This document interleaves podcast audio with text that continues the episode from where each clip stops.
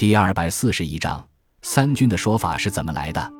三军的说法产生自周代，周代以军作为最大的军队建制，《周礼·下官·司马》记载：“凡治军，万有二千五百人为军。王六军，大国三军，次国二军，小国一军。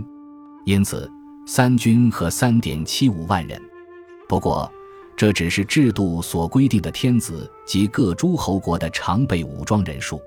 事实上，到春秋时期，各国的军队数量已经远远不止规定的数目，更遑论动辄出动几十万军队的战国时期了。不过，虽然义军的人数已经大大超过规定，但各国军队依旧习惯上将部队编为三个军，只是各国名称有所不同。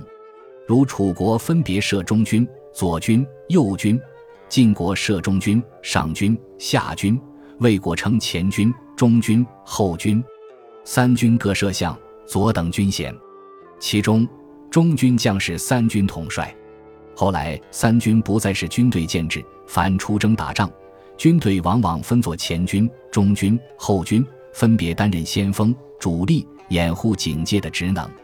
另外，三军也常常指古代步、车、骑三个兵种。